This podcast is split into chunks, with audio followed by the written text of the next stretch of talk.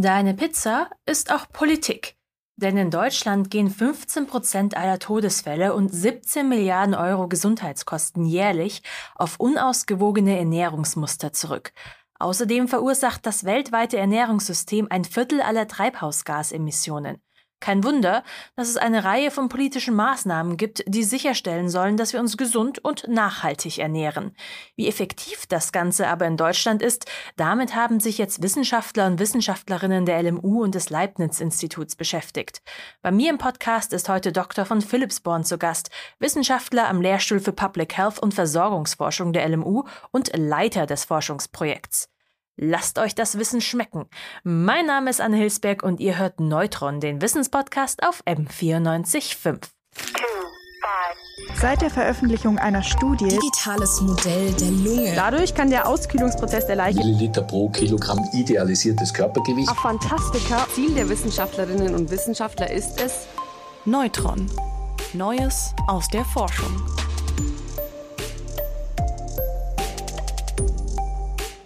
Peter, vielen Dank, dass du dir Zeit genommen hast. Fangen wir doch gleich mal an. Wie sieht es denn aus mit der Ernährung in Deutschland? Grundsätzlich ähm, hat unsere Ernährung einen sehr, sehr großen Einfluss auf unsere Gesundheit. Und in Deutschland sieht man ähm, da sehr große Unterschiede zwischen unterschiedlichen Bevölkerungsgruppen.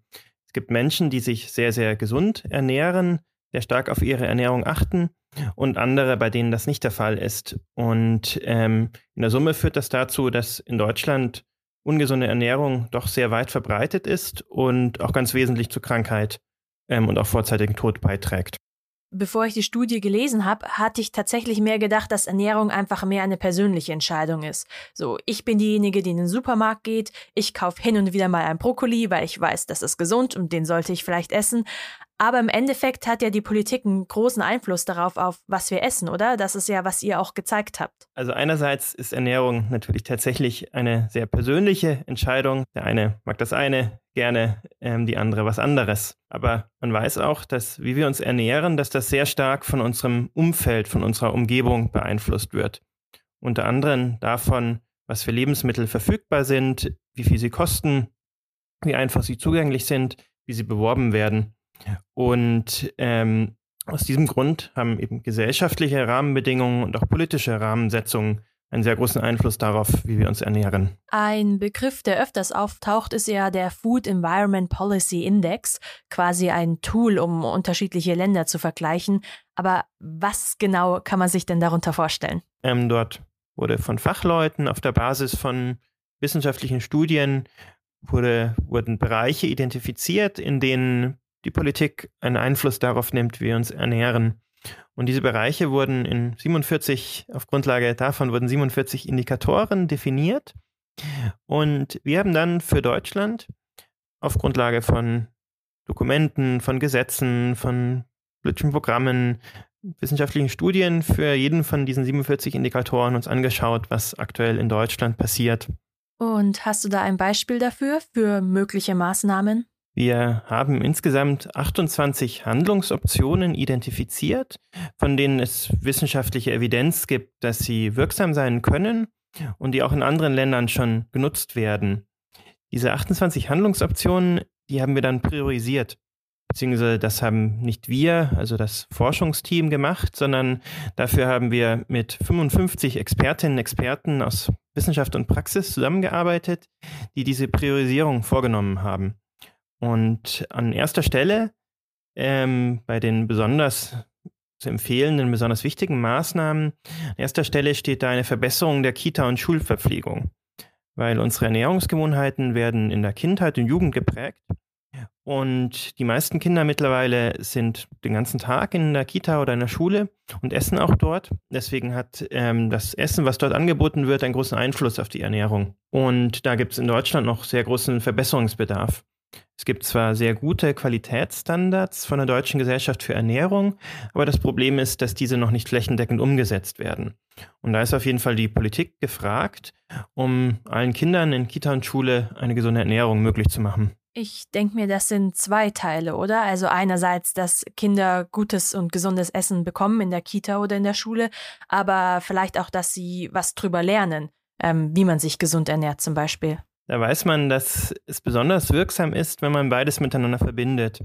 Wenn Kinder in Kita und Schule zum einen im Unterricht lernen, was eine gesunde Ernährung ist, was Ernährung mit ihnen, aber auch der Umwelt zum Beispiel macht, aber zugleich auch gesunde und nachhaltige Lebensmittel, gesundes, nachhaltiges Essen ähm, auf den Tisch kommt in der Kita und in der Schule. Bislang wird in Deutschland sehr viel auf Bildung und Aufklärung gesetzt, aber oft leider nur auf Bildung und Aufklärung und nicht auf das tatsächliche, ohne dass sich das tatsächliche Lebensmittel- oder Ernährungsessensangebot in Kita und Schule verbessert. Und da weiß man, dass Bildung alleine, ohne dass man das Angebot ändert, nur sehr begrenzte Wirkung hat.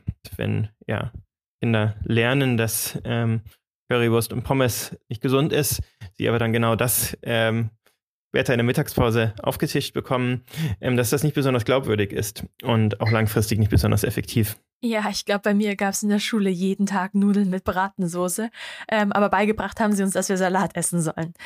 Du hast ja gerade gesagt, auch nachhaltige Ernährung. Was genau ist denn nachhaltige Ernährung? Tatsächlich hat unsere Ernährung nicht nur einen großen Einfluss auf unsere Gesundheit, sondern auch auf unsere Umwelt.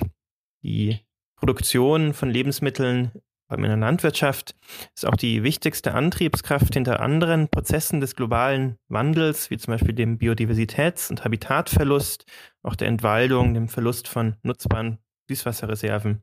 Bei all diesen globalen Umweltveränderungen spielt unsere Ernährung eine ganz wichtige, entscheidende Rolle. Und man weiß, dass Ernährungsmuster, die für uns Menschen gesünder sind, im Durchschnitt auch umweltfreundlicher sind und wir durch eine bewusste Auswahl von, von Lebensmitteln sowohl unsere Gesundheit wie auch die Umwelt schützen können. In dem Zusammenhang kommt ja auch oft die Debatte auf, ist es besser, wenn wir uns alle vegetarisch oder vegan ernähren? Gibt es da eine klare Empfehlung oder ist das sehr komplex einfach? Sehr gute Frage. Aus gesundheitlicher Sicht ist vor allem der Verzehr von roten und verarbeiteten Fleisch, also Wurstwaren, problematisch. Da weiß man, dass ähm, ja, diese, diese Produkte, wenn man sie regelmäßig in großen Mengen konsumiert, mit einem etwas erhöhten Risiko für Herz-Kreislauf-Erkrankungen, für Diabetes und auch für bestimmte Krebsarten in Verbindung steht. Bei Geflügel ähm, besteht, soweit man weiß, ähm, kein Zusammenhang zu solchen gesundheitlichen Auswirkungen. Was die Umweltwirkung anbetrifft, ist es tatsächlich so, dass ähm, bei der Produktion von tierischen Lebensmitteln, insbesondere von rotem Fleisch, also Rindfleisch und Schweinefleisch, sehr viel mehr Treibhausgasemissionen entstehen und auch die anderen Umweltbelastungen intensiver sind. Das heißt, wenn man vor allem rotes und verarbeitetes Fleisch ersetzt durch gesunde pflanzliche Lebensmittel, wie zum Beispiel Hülsenfrüchte, Gemüse, Obst, Vollkornprodukte, Nüsse und Saaten, dann tut man was Gutes für die eigene Gesundheit und auch für die Umwelt. Du hast ja vorher verschiedene Maßnahmen äh, angesprochen, die die Politik ergreifen könnte. Da kommt mir jetzt in den Sinn diese Diskussion über die Zuckersteuer, also dass süße Limos teurer werden. Wäre das auch eine Option? Ja, das ist auch ein ganz wichtiger Ansatzpunkt, denn der Preis von Produkten hat einen starken Einfluss darauf, wie viel wir wovon konsumieren. Und eine weitere Empfehlung, die in unserem Projekt erarbeitet wurde, ist tatsächlich eine sogenannte gesundheitsförderliche Mehrwertsteuerreform, dass der Mehrwertsteuersatz auf gesunde Lebensmittel abgesenkt wird und im Gegenzug der auf weniger gesunde Lebensmittel angehoben wird. Und auch eine spezielle Herstellerabgabe auf Softdrinks, zum Beispiel Limos. Auch das ist eine Empfehlung, wenn eine solche Abgabe, eine solche Steuer auch gestaffelt nach dem Zuckergehalt erhoben wird, gibt diese den Herstellern auch den Anreiz, den Zuckergehalt zu reduzieren, was zusätzliche positive gesundheitliche Wirkungen hätte. Die Einnahmen aus so einer Steuer könnte man dann zum Beispiel dazu verwenden, die Verpflegung in Kitas und Schulen zu verbessern. Denn es wäre zum einen ist es so, dass das natürlich ganz einfach Geld kostet, in Kitas und Schulen ein gesundes Essensangebot zu schaffen. Und bislang ist es so, dass diese Kosten meistens von den Eltern getragen werden. Und ähm, das hat auch zur Folge, dass Kinder aus einkommensschwächeren Familien häufiger nicht an der Schul- und Kita-Verpflegung teilnehmen können, was problematisch ist, denn gerade solche Kinder sind oft besonders von den Folgen ungesunder Ernährung betroffen. Was ich jetzt schon so ein bisschen rausgehört habe, ist, dass gesunde Ernährung auch irgendwie eine Geldfrage ist. Ist das richtig oder liegt es mehr daran, wie wir es gewohnt sind einzukaufen? Dass es teurer ist? Grundsätzlich ist es so, dass es durchaus vor allem zumindest theoretisch möglich ist, sich gesund und zugleich auch sehr günstig zu ernähren. Wenn man sehr bewusst Lebensmittel auswählt, die einerseits gesund sind und andererseits auch günstig sind. In der Praxis aber ist das sehr viel schwieriger. Und in der Praxis ist es tatsächlich so, dass wenn man sich gesund ernähren möchte, vor allem mit viel frischen Gemüse und Obst, vielen frischen Lebensmitteln, dass das oft teurer ist als ähm, die übliche ungesunde Ernährung. Und auch das ist eben ein Grund, warum es wichtig ist, bei den Preisen anzusetzen, zum Beispiel über die, das Steuersystem. Wie sieht es denn im Vergleich dazu in anderen Ländern aus? Gibt es da mehr oder weniger Maßnahmen? Allgemein kann man sagen, dass Deutschland bei der Förderung von einer gesunden, nachhaltigen Ernährung international sich im unteren Mittelfeld bewegt und viele Länder schon weiter sind. Großbritannien zum Beispiel hat eine Herstellerabgabe auf Softdrinks eingeführt. In Frankreich gibt es Qualitätsstandards für die Kita- und Schulverpflegung. Und in den skandinavischen Ländern zum Beispiel ist Werbung die sich speziell an Kinder richtet, für ungesunde Lebensmittel stärker reguliert. Und auch Spanien hat kürzlich eine solche Regel eingeführt. Was ist denn mit so einer Lebensmittelampel, so grün, gelb, rot, äh, was man inzwischen manchmal im Supermarkt schon sieht? Kann sowas auch helfen? Auch das ist ein ganz wichtiger Ansatz. Ähm, das System, was im Moment in Deutschland und auch in vielen anderen europäischen Ländern eingeführt wird, ist der sogenannte Nutri-Score, die Lebensmittelampel. Hintergrund ist, dass gerade bei vielen hochverarbeiteten Lebensmitteln, Fertigprodukten, wie man sie im Supermarkt findet, es nicht auf den ersten Blick erkennbar ist, wie gesund oder ungesund sie sind. Und ähm, da hilft der Nutri-Score, das sehr schnell auf den ersten Blick zu erkennen. Grün steht für gesündere Lebensmittel, Rot für weniger gesunde. Und ja, die Orange-Gelbtöne, die bewegen sich so in der Mitte. Das System wird aktuell auf freiwilliger Basis eingeführt.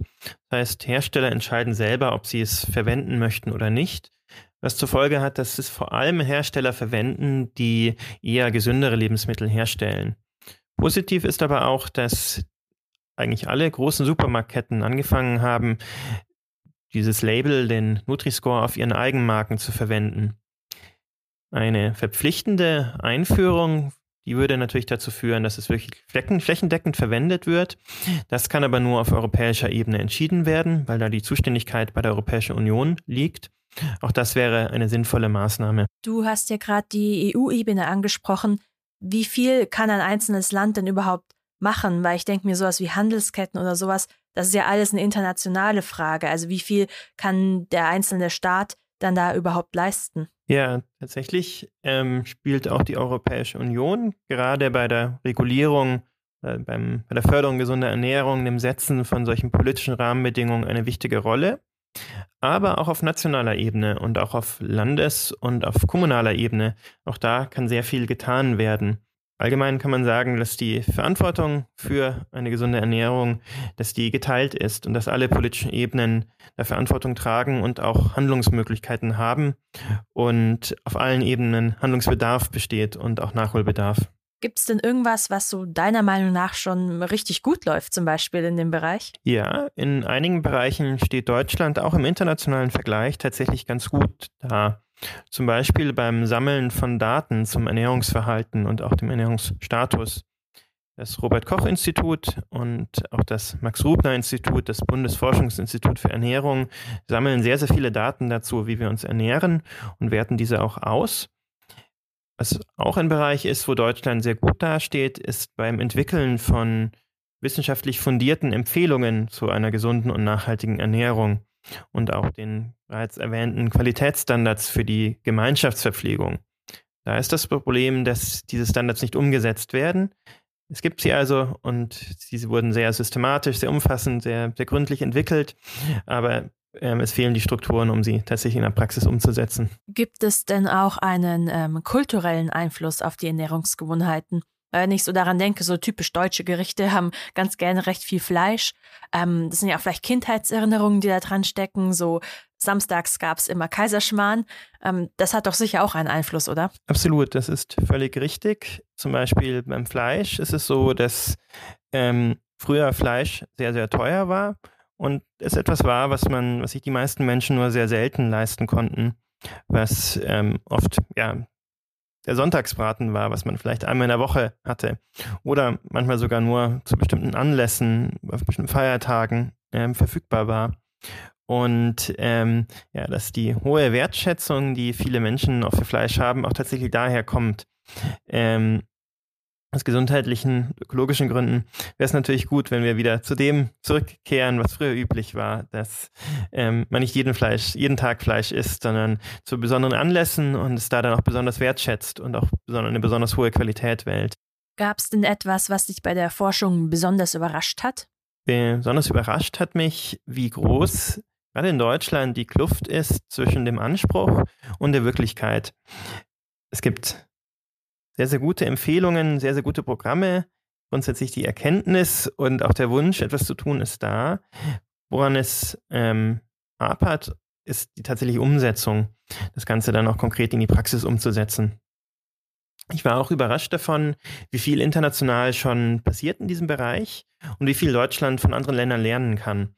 Wir müssen also nicht das Rad neu erfinden, sondern können einfach abschauen von anderen, ähm, was dort schon in der Praxis sich bewährt hat, was in anderen Ländern auch schon in wissenschaftlichen Studien gut untersucht wurde, wovon wir schon wissen, dass es funktioniert und was wir einfach selber nachmachen müssen und hier auch noch umsetzen müssen. Wie sieht es also aus mit der Ernährung in Deutschland?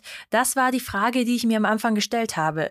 Die Antwort, gute Ansätze gibt es, aber in der Praxis, da könnte noch vieles besser laufen.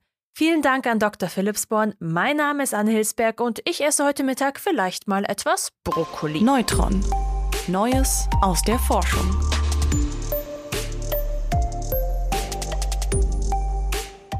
Neutron ist eine M945 Produktion, ein Angebot der Media School Bayern.